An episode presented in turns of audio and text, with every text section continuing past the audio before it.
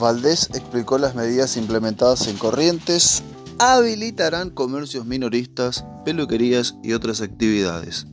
El gobernador Gustavo Valdés explicó en conferencia de prensa cómo seguirá Corrientes a partir del lunes tras la extensión de la cuarentena confirmada por el presidente Alberto Fernández.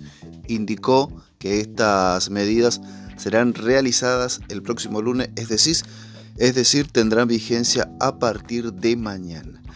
Las nuevas actividades habilitadas son comercios minoristas en general, apertura de comercios con protección sanitaria y distanciamiento social. Cada municipio tendrá la potestad de determinar la apertura.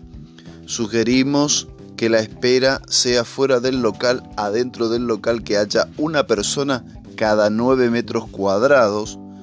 Peluquerías con turno y sin espera, se habilita, se habilita trabajos a domicilio, oficinas de cobros de servicio, inmobiliarias, empresas de viaje, administración de colegios, administración de oficinas de comunicación, atención de la salud en general, estudios de abogados, escribanos, contadores, ingenieros, arquitectos, con la misma recomendación con turnos y sin espera.